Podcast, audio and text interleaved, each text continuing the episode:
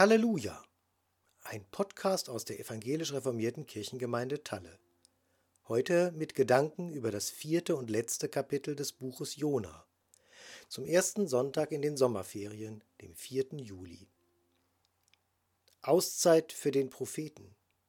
Arbeit aus, alles aus. Doch Gott bleibt am Werke. Herzlich willkommen zum Predigt-Podcast aus der Peterskirche.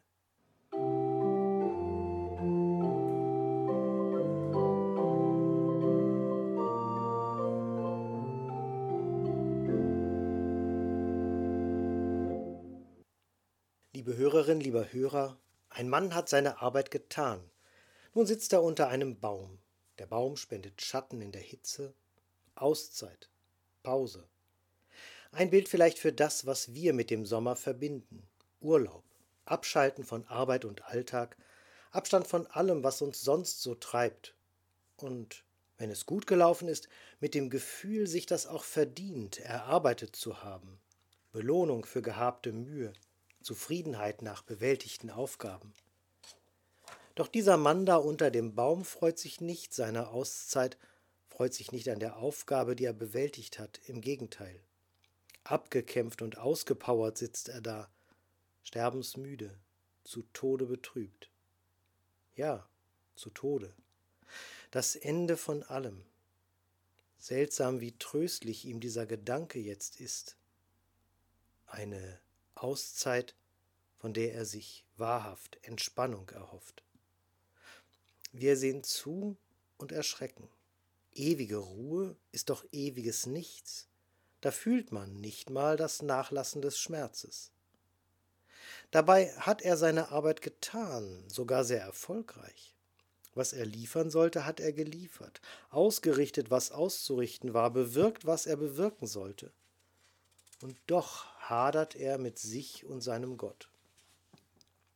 So ist das manchmal, wenn wir mit ganzer Kraft unsere Arbeit getan haben, wenn wir uns mit unserer ganzen Existenz eine Aufgabe gestellt haben, weil es nötig war, oder weil wir keine andere Möglichkeit gesehen haben, uns quasi gezwungen gefühlt haben, dass dann am Ende keine Kraft mehr bleibt, sich am Ergebnis zu freuen dass wir wundersame Wendungen, unverhoffte Geschenke, überraschendes Gelingen nicht mehr würdigen können, weil wir alle Kraft, auch die der Seele, eingebunden haben in die Aufgabe. Ja, die Lehre nach der Planerfüllung, die Freiheit nach dem Gebundensein, sie können auch furchtbar sein. Was ist von mir geblieben? Wer bin ich, wo ich jetzt nicht mehr der Erfüller meiner Aufgaben bin? Was erfüllt mich jetzt? Jona, der Prophet, sitzt da im Schatten der Pflanze, eines Rizinusstrauches, wie die Bibel betont, einer schnellwüchsigen Pflanze, die binnen von wenigen Monaten sechs Meter groß werden kann, mit bis zu 70 Zentimeter großen Blättern, schattenspendend. Eine Heilpflanze des Jahres 2018 übrigens, wie ich gelesen habe. Die Samen sind giftig, aber das Öl, das man aus ihnen gewinnt, ist giftfrei. Man verwendet es in der Arzneimittelkunde und in der Kosmetik. Aber das interessiert Jona nicht. Er genießt das unverhoffte Geschenk, den Schatten der Pflanze, die quasi über Nacht gewachsen ist. Immerhin ein kleiner Trost in dieser Erschöpfung, die ihn befallen hat. Als Bußprediger hatte Gott ihn nach Ninive gesandt, die große Stadt, und nach einer spektakulären Flucht und nicht minder bemerkenswerter Retourkutsche im Bauch eines großen Fisches hat Jona diesen Auftrag angenommen und ausgeführt. Vielleicht war es sogar seine Flucht, durch die er sich eine Autorität erworben hat, einen so großen Ernst, dass seine Predigt Erfolg hatte. Die Menschen haben die drohende Katastrophe gesehen, haben erkannt, dass sie selbst auf den Untergang hinarbeiteten, sind aufgewacht aus Gedankenlosigkeit und Gottesvergessenheit und haben die Reißleine gezogen, haben eine Wende hingelegt. Buße und Umkehr. Ninive ist nicht nur das Sinnbild für Bosheit, sondern die Stadt ist auch zum Beispiel für eine Kehrtwende geworden. Gott hatte Erbarmen mit ihnen. Nein, mehr noch, Es reute ihn das Unheil, heißt es, das er zugelassen hätte, wenn es nicht zur Umkehr gekommen wäre. Gott zeigt sich berührt von ihrer Erschütterung und von ihrer Konsequenz, das Böse zu lassen und das Gute zu tun. Und die angekündigte Katastrophe tritt nicht ein. Diese Wende hatte Jona nicht erwartet. So sehr hat er sich als Bußprediger gesehen, als Unheilsprophet und Ankläger menschlicher Selbstüberschätzung, dass er darauf nicht vorbereitet war.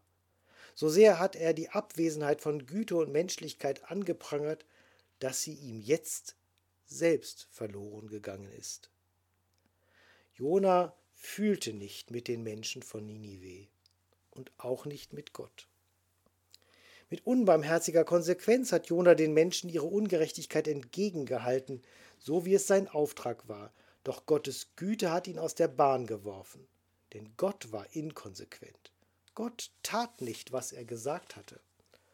Haltlos trudelte Jona in die Verzweiflung. Wo war sein Platz? Die Menschen von Ninive brauchten ihn jetzt nicht mehr. Und Gott brauchte der ihn auch nicht mehr? Und das, wovon Jona geredet hatte, was Inhalt seiner Verkündigung gewesen ist, das hatte sich irgendwie auch in Luft aufgelöst. Die dunklen Wolken am Horizont verschwunden, als hätte es sie nie gegeben. Jona fühlte nur noch Leere. Immerhin, er weiß wohin mit seiner Klage, wendet sich an Gott. Jona motzt und Jona trotzt. Gott, ich wusste ja gleich, dass du nicht durchziehst, was ich ankündigen soll. Blöde Güte, wie stehe ich jetzt da? Vielleicht werden Sie mir sagen, war ja doch alles nicht so schlimm. Wäre auch ohne Buße nichts draus geworden mit deiner Prognose. Luftnummer. Und wir haben uns angestrengt. Fürchtet Jona um den Bestand seiner Arbeit oder um seinen Ruf? Welchen Lohn hat er denn erwartet? Die Genugtuung, Recht zu behalten Wer weiß. Die zerstört zu sehen, die ihm das eingebrockt hatten, irgendwie. Schließlich war er um ihretwillen durch die halbe Welt geirrt, hatte Todesangst verspürt im Sturm und im Bauch des Fisches. Überhaupt, was hat er alles verpasst durch diesen dämlichen Auftrag? Hätte Gott ihm nicht etwas Vernünftigeres, Beschaulicheres aussuchen können? So sitzt er jetzt in der Fremde und guckt anderen Leuten zu, wie sie ihr Leben leben.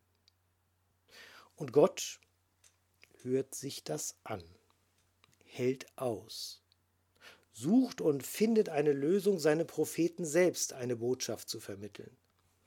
Leider auf Kosten des Rizinus, leider mit sengender Sonne verbunden. Wieder nicht die sanfte Tour für den Propheten. Gott schickt einen Wurm, der nagt an dem Rizinus, die Pflanze verdorrt und Jona schwitzt wieder in der Hitze. Das alles nur, um Jona zu einem Gefühl zu führen, dem Kummer um ein anderes Lebewesen. Es ist eine harte Aufgabe, den Propheten zu knacken, seine Schale aufplatzen zu lassen, damit er befreit wird zur Mitmenschlichkeit, damit er schlüpfen kann aus dem Kokon seiner eigenen Gedankenverstrickung. Jona war so sehr eingesponnen in seine Tätigkeit, dass er ihren Sinn und ihr Ziel nicht mehr gesehen hat, dass ihm verloren gegangen war, wozu wir Menschen doch da sind, Mitmenschen zu sein, Ebenbilder Gottes, zur Gemeinschaft geschaffen. Anteilnahme, Güte, Erbarmen, Liebe, das Wesen Gottes ist doch auch der Lebenskern der Menschen, ihr wahrer Lebensfunke.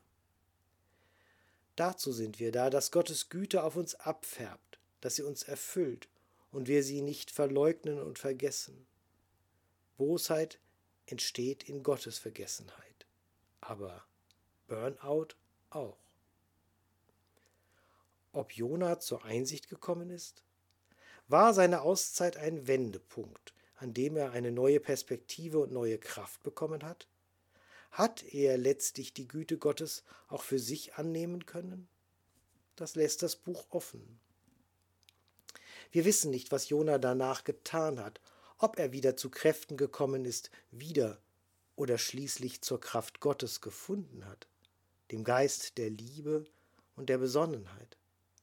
Aber wir wissen jetzt, Gott gibt nicht auf, an uns zu arbeiten. Gott gibt uns nicht auf. Und so wie er manche in Bewegung setzt, ganze Städte vor dem Untergang zu bewahren, so benutzt er manchmal auch Pflanzen und Insekten, die Sommerhitze und den Schatten, um uns zu helfen, seine Güte zu erkennen. Darum geht es, zur Liebe zu finden, zur Liebe zu Gott, zu unserem Nächsten und zu uns selbst. Denn wir sind schon geliebt. Das ist Anfang und Ziel von allem. Das zu erkennen, gebe uns Gott zu jeder Zeit. Ich wünsche uns allen gesegnete Auszeiten. Amen. Mit herzlichen Grüßen, Ihr und Euer Pastor Thorsten Rosenau. Der Spruch, der uns in die neue Woche begleiten soll, steht im Epheserbrief Kapitel 2. Aus Gnade seid ihr gerettet worden durch Glauben, und das nicht aus euch. Gottes Gabe ist es. Und der Friede Gottes, der höher ist als alle Vernunft, bewahre unsere Herzen und Sinne in Christus Jesus, unserem Herrn. Amen.